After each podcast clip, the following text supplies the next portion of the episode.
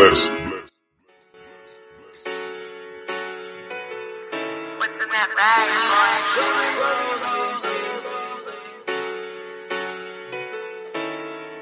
I just wanna rollie, rollie, rollie with a dapper ranch. I already got some designer to hold on my pants. 大家好，欢迎来到了今天的减肥不是事儿。呃，各位周日快乐啊，周日快乐。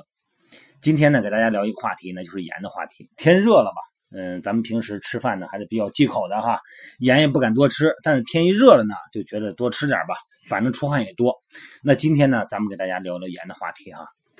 咱们记得稍微回忆一下，这个记得中学时期的教学这个课程里边，我记得有一次是把这个玻璃纸放到中间，然后一边呢是放了盐水，一边呢是放的淡水。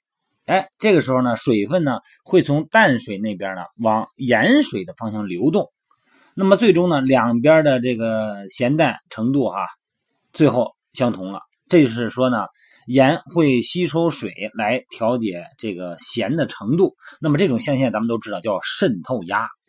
那么渗透压呢是一种吸收水的能力，引起渗透压现象的这种典型的材料就是盐。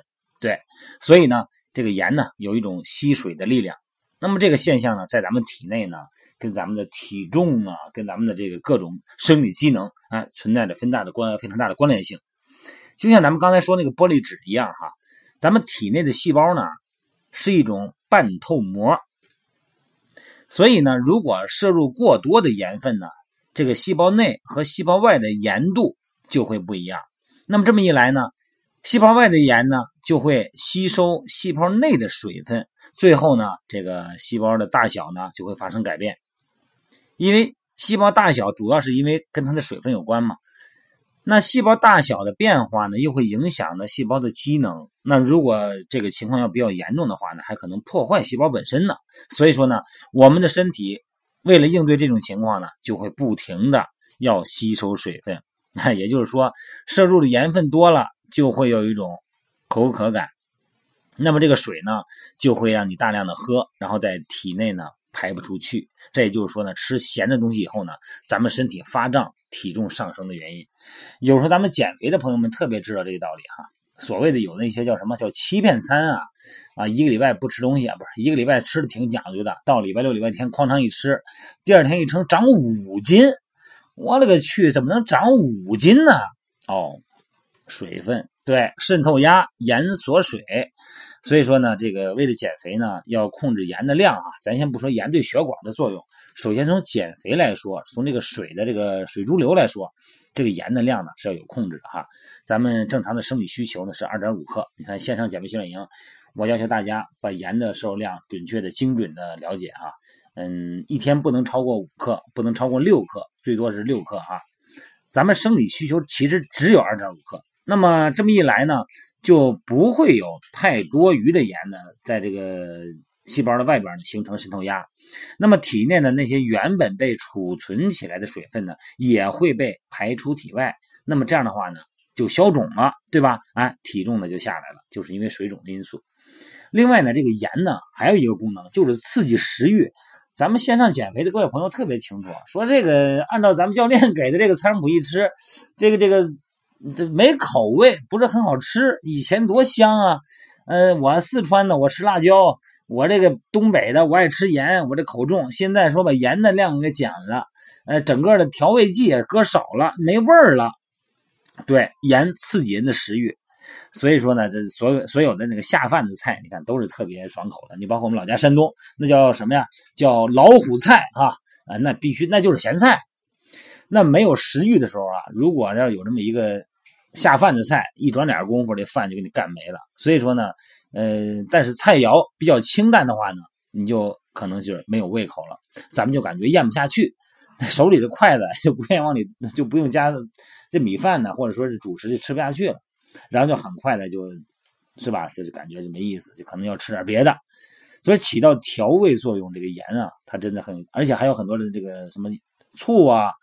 啊，不是醋、酱油啊，啊，各种酱啊，里头都是含了大量的盐。少吃盐的这个饮食习惯呢，它有助于咱们的体内的水分的排出，也有助于咱们减少食物的摄入量。那么通过这样的方法呢，可以达到从饮食上减少体重的效果。所以说，线上减肥训练的各位朋友，还有咱们其他的朋友们哈，没有参加我们线上减肥训练的朋友，首先啊，想减肥，你不用说我每天两公里，每天二十公里，每天两万步，你先别说这个。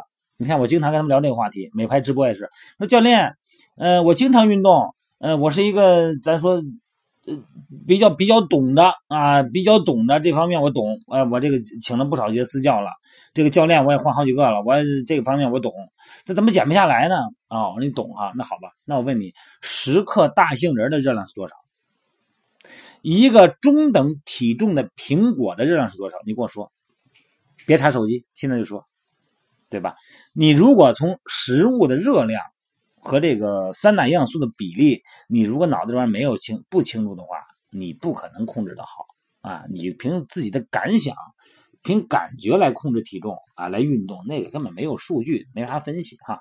所以说呢，咱们说这个减肥的时候少吃盐，这个是一个因素哈。呃，就说咱们这个渗透压嘛，是吧？渗透压的因素，这关键词咱们知道了哈。过度的减少，但是你要过度哈，就是这个我说我这么这么厉害呢，那我就不吃了呗，一点也不吃了呗。那个练健美的不是都不吃盐吗？如果你要是过度的减少盐的话呢，那么又重新恢复原来的饮食习惯的时候呢，你控制了多长时间？你一个礼拜十天，你再往后你就熬不住了。你一旦恢复的话，那么这个你的量。一个是水的量，一个是盐的量，你就很难控制，一下就上去。这个时候你的体重呢，因为水潴留的因素呢，就会上的很快，弄得你特别的精力疲惫，你就烦了，受不了了。所以说呢，这个即使咱不减肥哈，少吃盐的饮食习惯呢也很重要。因为咱们从这个细节的话呢，这个少吃盐呢是非常值得进行的这个呃，咱们说推广吧。应该咱们说，不管从社会还是从家庭，包括咱们的跟老人一块生活的，呃，还是要给大家普及一下这样的常识。如果呃摄取过度的盐呢，咱们身体呢就开始储留水分啊。这个刚才就说了，这种水分呢，它会让咱们的血压升高。为什么吃盐说血压高啊？是因为我们水潴留让水分增加而升高了血压，最后呢成为导致高血压疾病的产生的原因之一。之一啊，很多老年人呢，有时候他这个你要说少吃盐，他少吃盐，那那饭能好吃吗？那你跟他说，这样容易让血压高啊，血压高难受，他知道。而且呢，如果身体经常处于浮肿状态的话呢，原本形状正常的脂肪呢就会变形，最后皮肤呢就会像橘子皮一样。那么这种现现象咱们都知道，橘皮组织哈，这个胳膊呀和腿啊经常水肿的人呢，即使不减肥，最好呢也要少吃盐。啊，为了咱们的健康啊，为了这个美丽哈，所以说水肿这是一个你的盐的用量大小的一个体表特征，当然是唯一呃不是唯一的参考特征啊。这种少吃盐的生活方式呢，只能在进行减肥的时候维持。那么减肥的时候少吃盐，意味着减肥的时间一旦过去以后呢，这个饮食习惯呢又回到原来了。所以说我们要把这个盐的控制量变成一种常态，做一种生活习惯，而不是你现阶段。你减肥阶段的摄入量，咱们现在每天线上减肥训练营给大家要求的这个营养餐的配置啊，蛋白质、碳水化合物和脂肪的配置，不是减肥的配置，这不是减肥餐，这就是平时的咱们的健康餐、营养餐。所以说呢，在平时生活中，一定把营养这三大营养素，还有一些微量元素啊，包括这些矿物质，它的比例要常态化。千万不是说我现在减肥我才少吃盐，不是那个意思啊！常态化，记住常态化啊！好了，各位，今天就聊到这儿，不聊多了啊！美拍直播间九点钟咱们再见啊！